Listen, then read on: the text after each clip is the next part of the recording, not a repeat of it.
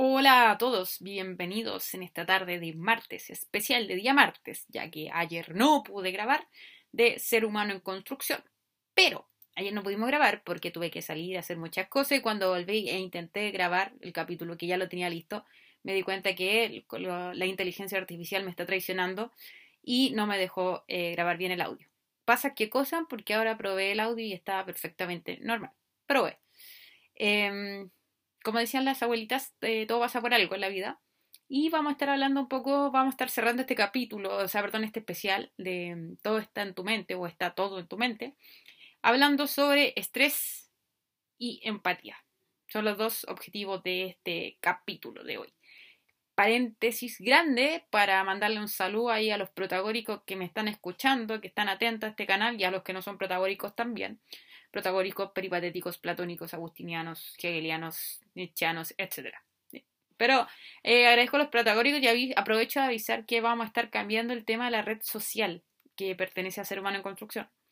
Para los que me siguen en Instagram eh, y los que han llegado a mi Instagram a, través del canal de YouTube, comentarles que lo vamos a modificar porque vamos a tener un canal eh, específico de esta red social y también de Facebook para los más antiguos. Em, va a ser específico de Ser Humano en Construcción, ya no va a ser de Daisy Aguirre, sino que va a ser del canal. Aviso desde ya esta semana ahí por los que me escuchan y los que me ven para que cuando entren reciban ahí notificación de, este canal que les, les, pide solicitud de amistad, puedan aceptarla con confianza porque desde ya les estoy avisando. Así bien, dicho ese paréntesis, em, comentar un poco que aquí estado lloviendo, llovió a cántaros, como se dice, tiraron el agua con balde, como decían también los antiguos, em, y uno agradece esa lluvia porque limpia bastante el aire, humidifica un poco el aire que está bien denso, a pesar de que vamos a tratar de ser, eh, decir que existe la empatía y decir que, pucha, eh, lamentablemente no todos podemos disfrutar de esta lluvia, hay gente en situación de calle y no nos podemos olvidar. Una cosa importante que hemos olvidado como sociedad es que no porque a nosotros no nos pase, las cosas no existen. Y eso es muy interesante y hay que tenerlo mucho en cuenta. Pero volviendo al tema del estrés, pues puedo hablar sobre la empatía. El estrés se ha considerado la enfermedad del siglo.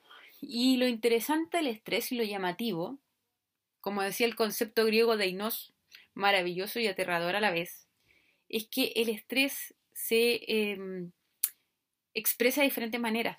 Es interesante que es como cada, hay cada ser humano en el mundo, también hay una manera de estrés. Entonces, poco para compartir y ser autorreferente al respecto. Por ejemplo, yo ayer venía al médico del otorrino, fui al otorrino laringólogo. Eh, el solo decirlo ya un trabajo tremendo. Y resulta que estoy yendo al otorrino porque hace mucho tiempo atrás, cuando recién casi comencé el canal, yo iba a hacer tres eh, capítulos por semana y después lo bajé a dos. Menos mal porque el tiempo es corto, como podrán haberse dado cuenta. ¿Y qué sucede? Que fui al otorrino porque, eh, y dejé de hacer tantos canales porque mi garganta está hecha un desastre.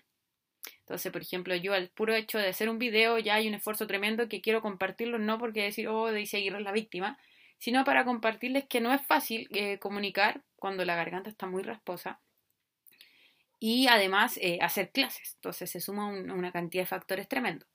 ¿Qué me decía el médico? Me decía, no te preocupes, vamos a hacer exámenes por aquí y por allá. Me arranqué del PCR, confieso, me cargan los PCR, no quiero hacerme ninguno de ellos. Pero voy a tener que hacerme un examen donde voy a tener que entrar una camarita por mi nariz. Aquí va todo esto. Aquí el médico me dice, ¿sabes qué? Tú eres una persona que se nota que es un poco nerviosa. Yo le dije, bastante nerviosa. Y eso significa que probablemente como te da alergia y tienes el famoso estrés, eso hace que tu garganta se cierre más rápido. Dijo, así como hay gente que acumula estrés en los hombros o en otros músculos, probablemente tus cuerdas vocales están siendo muy tensadas. ¿Qué tiene que ver esto? ¿Por qué les cuento mi drama existencial y físico de la vida? Porque quiero que lleguemos a eso, al tema del estrés. Lamentablemente, como les decía, vivimos en una sociedad estresada. Es la enfermedad del siglo. ¿Quién no ha padecido estrés?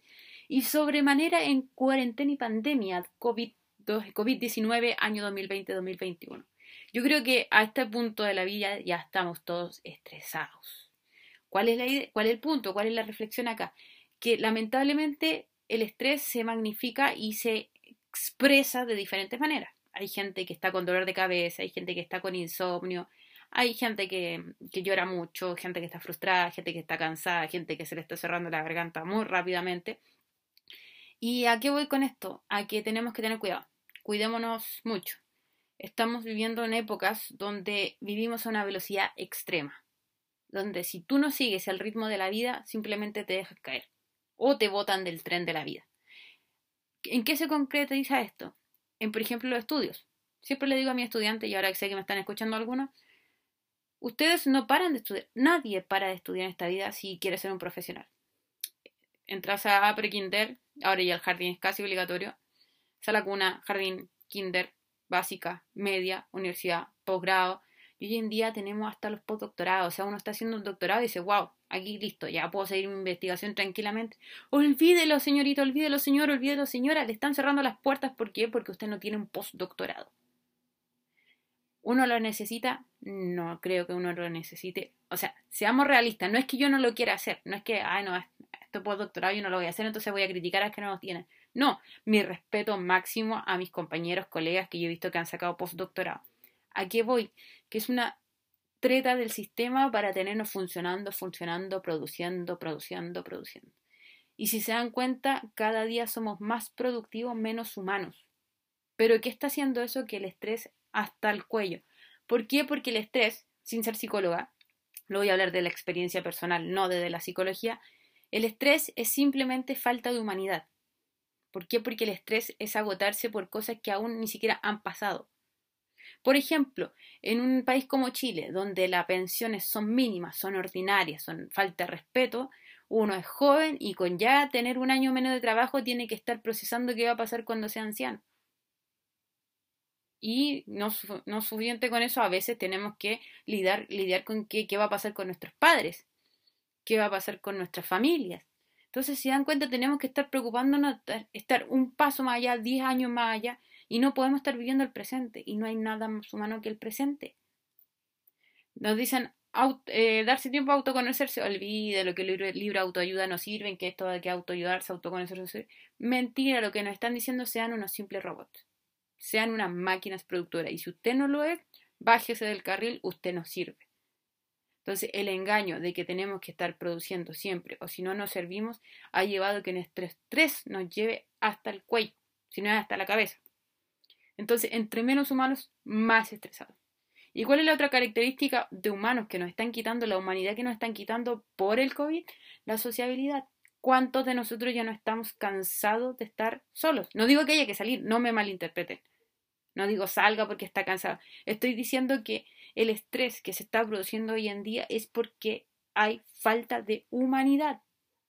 Que hay cosas más humanas que la, la sociabilización, ¿Qué más humano que descansar, tomar aire? Pero no se puede. Porque estas vacaciones te obligan y si no estás trabajando, si no te pones la camiseta, no sirve. Entonces hoy en día se ponen títulos de trabajo. En mi colegio yo no tengo nada que decir, no tengo nada que reclamar, pero hoy en día uno va a la empresa, tienes que ponerte la camiseta por la empresa, tienes que trabajar duro, tienes que hacer esto y lo que te están diciendo es no vas a descansar. Con suerte vas a tener vacaciones. Entonces, cada uno está somatizando de una manera u otra el estrés, como les decía, dolor de cabeza, insomnio, cansancio, eh, cánceres a diestra y siniestra, eh, desgaste muscular, eh, pena, tristeza, o sea, casi al borde del suicidio y yo creo que suicidio también, simplemente porque hemos dejado lo más humano que tenemos. Entonces hoy en día somos la generación del estrés.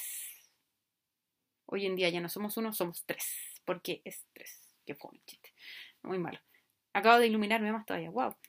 Entonces, siguiendo este tema del estrés, ¿qué pasa? Que hemos sido poco humanos. ¿Y qué también debería ser humano entre nosotros hablando de la lluvia, yo que decía, los sin techo, esto de que si no está frente a mí no existe?